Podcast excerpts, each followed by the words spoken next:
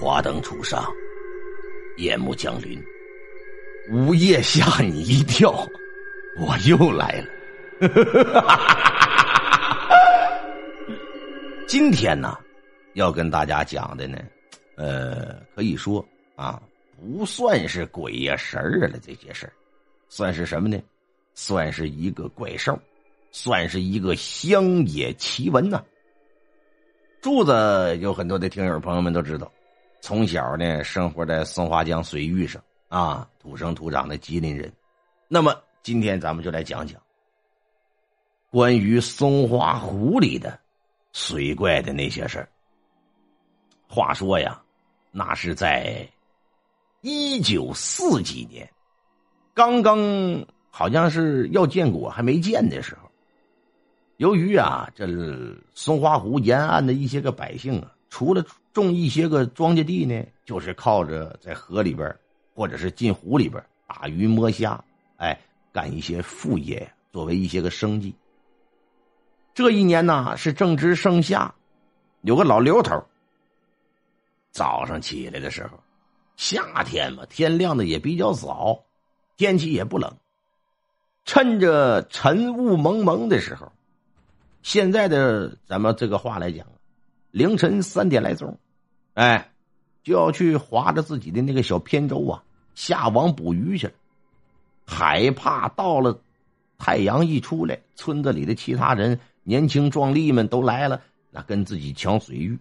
老嘛，那就先动弹动弹吧，觉也少，拿着渔网奔着江边就去。想要到达江边的时候啊，你得先穿过一片苞米地，嗯。就在这老刘头啊走进苞米地的时候，就听见自己的左前方有那种类似于啊，像是牛饮一般的声音。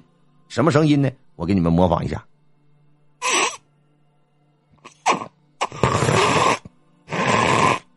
就这种声音，好像是一个什么牛啊马呀，在用自己的那个嘴唇呢紧紧的抿起来，在喝水，发出那种滋滋的响声。老刘头就心说：“这片苞米地是自家的，这他妈的是谁家的老牛老马呀？半夜你也不拴好，这一夜这得吃我多少玉米呀？就想走上前去去看看去。来到前面的时候呢，只能闻见其声，却见不见其物，看不着东西。老刘说：‘这怎么回事呢？’那个时候啊，还没有手电筒呢，用的是什么呢？”嘎斯灯，我不知道你们谁知道嘎斯灯啊？有没有人知道嘎斯灯？就是一种石头啊，把它放在水里边，它会这个蒸发出一种气体来。这个气体呢，拿这个火机一点，通过一个铜芯的一个孔，会往出呲呲的冒着火苗子。哎，拿这个东西用于照亮，叫嘎斯灯。呃，在很多年之前吧，啊，没有液化气的时候。一般家里边有的炒菜干什么的？还用这个嘎子罐呢。拿着嘎子灯，这光亮也不怎么好。来回四下照了照，啊，就见到前方啊，好像他妈的是有一头牛趴在那儿哈。这怎么好像是下半个身子还在水里，脑袋是露出水面，冲着岸上的。老刘就说：“这他妈的。”这牛是怎么的？大早上起来还想来个桑拿呀？还想洗一锅是怎么的？走上前去看看吧。往前走了两步，还没等到近前呢，就见这家伙呀，砰的一下就立起来了。看像是一个牛的脑袋似的，但这下半身可都在水里啊。往前这么一走，这玩意儿就立起来了。这一立起来，这才看见，这他妈哪是牛啊？这也说不清是个什么玩意儿，脑袋上长得像鹿犄角似的，鼻子长得像牛似的，两个长长的须子呀耷拉在自己的脖梗子上，那个脖梗子呀，那得有他妈的老牛脖子那么粗，越往下越细，越往下越细，一直延伸到海里边。这一立起来呀，立起来得有两米来高。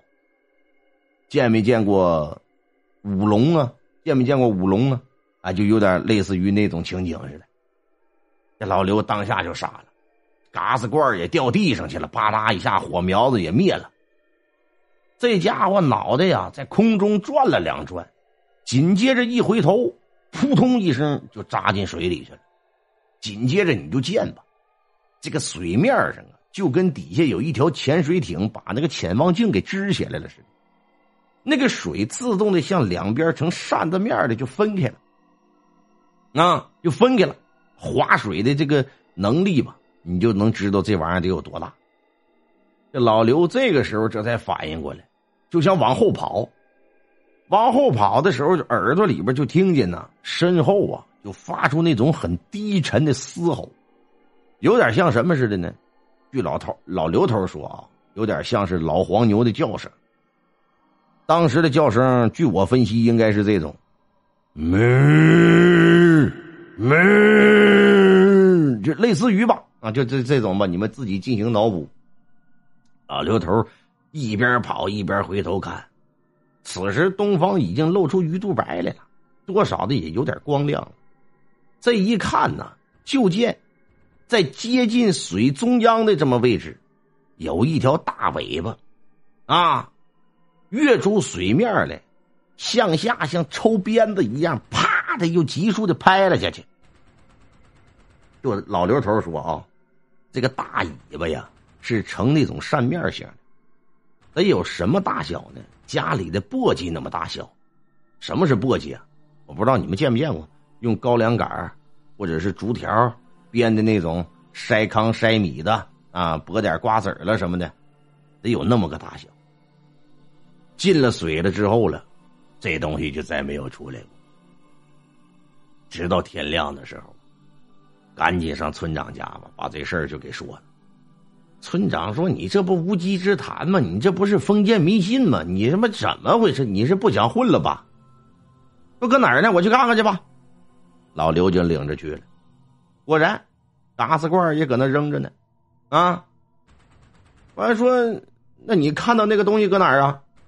说就在前面，来到前面，扒开了水草啊，就见到岸边啊，啊，真有半头牛的尸体，血淋淋的，只是一条后边的大腿啊被吃了，哎，肠子肚子也都掏破了，还没有来得及进行，就是继续用自己的早点呢，可能是。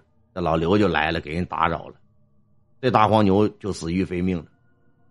然后这一看这事儿不好，报告吧，往上报吧。当时就报给了乡里的派出所。乡里的派出所那时候啊，妈的连个吉普车都没有，有一台破逼挎斗子摩托。来吧，嘟嘟嘟嘟嘟嘟嘟嘟嘟的。早上报的案，到下午两点了才到，没办法呀，好几他妈的十公里呢。到了现场之后啊，就开始勘验，拿着小皮尺，拿着那种带胶卷的照相机，就开始拍。拍了，有人说当时有一些个什么脚印儿啊，有人说当时还捡到一些什么鳞片，有人说当时去到现场的时候啊，就闻到一股子腥气。这个腥，常年生活在水边的人呢，是闻所未闻的。按道理，这水边腥气一点很正常，但这个腥可不是那么腥啊，类似于像海腥、海腥的那个味儿，腥里边还带着一丝臭，这个味儿甚至说是你不用去触碰它，你就在这个区域里边站一会儿，你身上的气味你没个三天两天的，你都掉不下去，就能沾染附着到你的身体之上，你算的吗？但见过此生物的人呢，只有老刘自己。